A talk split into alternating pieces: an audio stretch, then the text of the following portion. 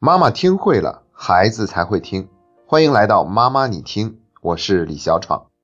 在付费频道里面，我看到有位妈妈问了这样一个问题：她说自己才上初一的女儿，每次回到家都在那里说英语老师有多帅，是她的男神，怎样怎样的。然后妈妈就有点担心了，说我女儿会不会喜欢上她英语老师了？那我们家长往往都是这样子的哈，关心则乱嘛。所以一个问题放在我们这里，我们就容易过度紧张。其实这件事情完全是家长过滤了的。这个女孩她喜欢英语老师的可能性是极低的，或者说几乎她不可能是在暗恋她英语老师。想想我们也是从那个年龄走过来的嘛。如果我们有什么样的心事，会轻易跟父母说吗？恐怕这是我们最想回避的人吧。那我们都会小心翼翼的写到日记里，然后再给日记上一把锁，害怕别人看到。所以，如果这个女孩她真的是喜欢她英语老师，有点暗恋的意思的话，那她怎么可能回到家在那里叽叽喳喳的说个不停呢？所以说，这位妈妈完全放心就好。不过呢，这个妈妈问的问题也同时引出了另外一个非常有意思的话题，那就是孩子们使用的词汇。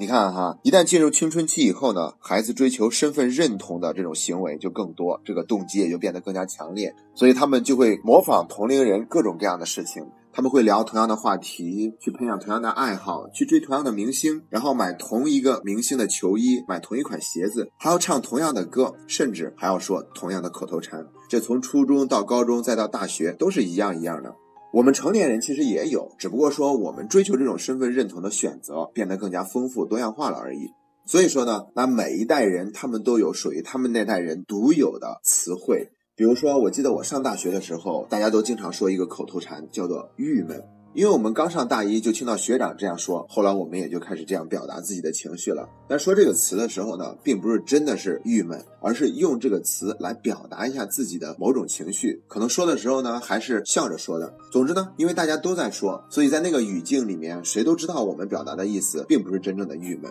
那毕业以后这几年呢，我就发现词汇变化越来越大了。比如说，曾经有一个词特别的简单，但后来却被一个研究生写进了自己的毕业论文里面。整个一篇论文就是研究这一个词儿的，叫做“呵呵”。那你看，我们平常说呵呵，那就是呵呵，笑一笑的意思。可是对于后来的这些年轻人呢，他们说呵呵的时候，意思可就丰富的多了。可能是我觉得聊天聊得好尴尬，不想说话了；又或者是我想休息了；又或者是你真烦人，或者其他有各种各样丰富的意思。总之呢，在说呵呵的时候，里面有很多丰富的含义，那必须要放到不同的语境里面去理解。然后，我觉得现在的年轻人，他们对于这种说脏话的尺度是明显比我们那个时代放大了的。那我们那个时候就会觉得有些话还是要得体一点，至少不可能随便在公共场合上去轻易的使用。可是现在呢，网络语言非常的盛行，他们把那些所谓的脏话变成了一个二点零的版本，也就是说是这些脏话呢简化了一下，听起来跟那些直接污染耳朵的脏话不太一样，它要轻得多。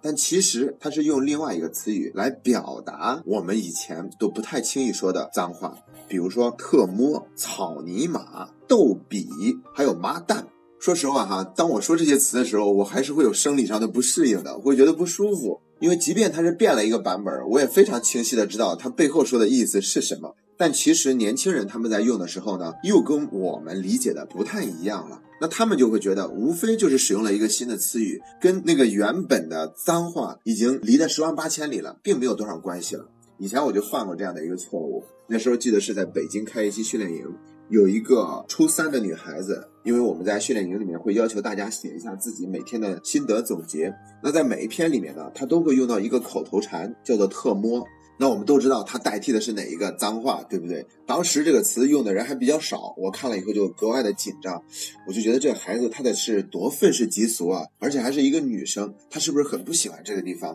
然后我们就开始让各个辅导员去轮番的去关注这个孩子。而这个孩子呢，他表现出来并没有那么多的对抗，他的确是不太融入的，也就是说他是有一些个性的追求的。而我们那个过程中呢，就给他了很多的否定和不接纳，也就是说我们不允许他这个样子，极力的邀请他融入到我们中来。那后来我们总结呢，就会发现这个孩子在整个的这个训练营期间，他的收获并不是很大，原因就在于我们对他有一些强迫性的要求，而没有给他更多的接纳。其中这个词就给我们造成了很大的误会。也就是从那以后，我才意识到，他们虽然是用了这种脏话的二点零简化版，但其实跟他们真正再去说脏话的时候，那种意思是不一样的。他们无非就是用了一个简单的词汇而已。那像一开始我们提到的男神、女神这样的词，我们上学的时候哪好意思这样说？可是现在对于一个上初中的孩子们来说，他们说起来都已经变得特别的自然了。这就是这些语言词汇的一个进化。那网络上不是还有这样的笑话吗？说是公元三零零零年的时候，地球人考古发现了二十一世纪人类留下来的一些文字，上面写着围脖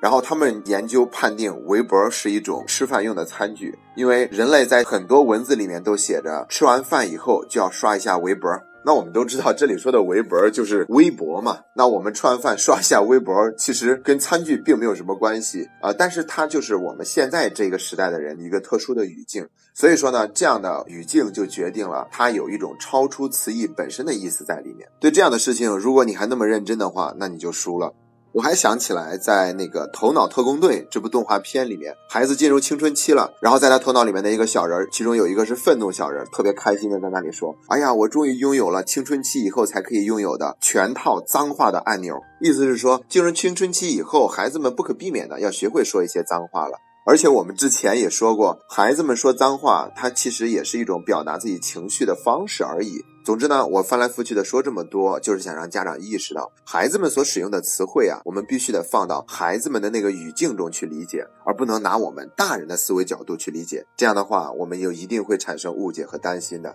其实很多时候，他们只不过是用了那样的一个词而已，表达的却是另外一层意思。我们放心就好。那说到这里呢，我还想提点建议，那就是我们家长啊，还是尽量多去了解一下孩子他们现在感兴趣的东西，而不是一味的觉得肤浅或者说是没意思，然后在那里表示鄙视。呃，因为我工作的原因嘛，所以呢，我持续的去关注孩子们关注的话题。像我上学的时候，有一部动画片叫做《火影忍者》。我工作以后呢，它还在连载，然后我就发现孩子们特别喜欢，所以呢，我就一直关注这部动画片。里面有很多的人物，跟孩子们聊天的时候，就变成了一个非常方便的话题切入点。他们也会觉得，哎，老师，你居然能跟我们聊这些，也会觉得特别的兴奋。那在训练营里面呢，我就曾经用这个动画片作为切入点，去跟一个孩子聊的打开了心扉。因为那个孩子上课的时候呢，他说他特别喜欢《火影忍者》里面的一个大反派，叫做佩恩。哎，我就在想，一般都是喜欢正面角色，对不对？酷酷的佐助，或者说是那个永远热血的鸣人，他怎么会喜欢佩恩呢？然后我就仔细去查找了一下资料，忽然发现佩恩这个名字啊，它是源自于英语里面的一个单词 pain，pain 的意思就是痛苦。而那个动画里面佩恩这个角色也的确是充满了这种痛苦的一个角色，所以他开始变成了一个大反派。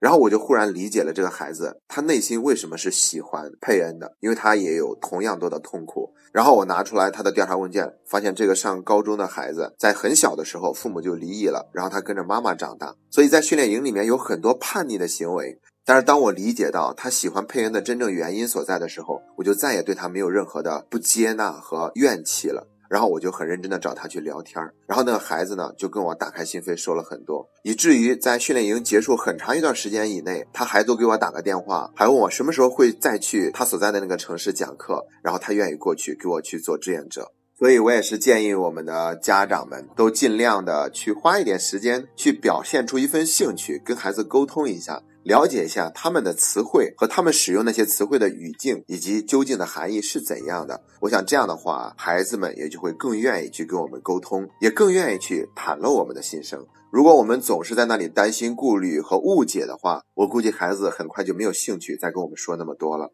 好了，今天的节目就到这里，这是妈妈你听陪你走过的第一百六十二天。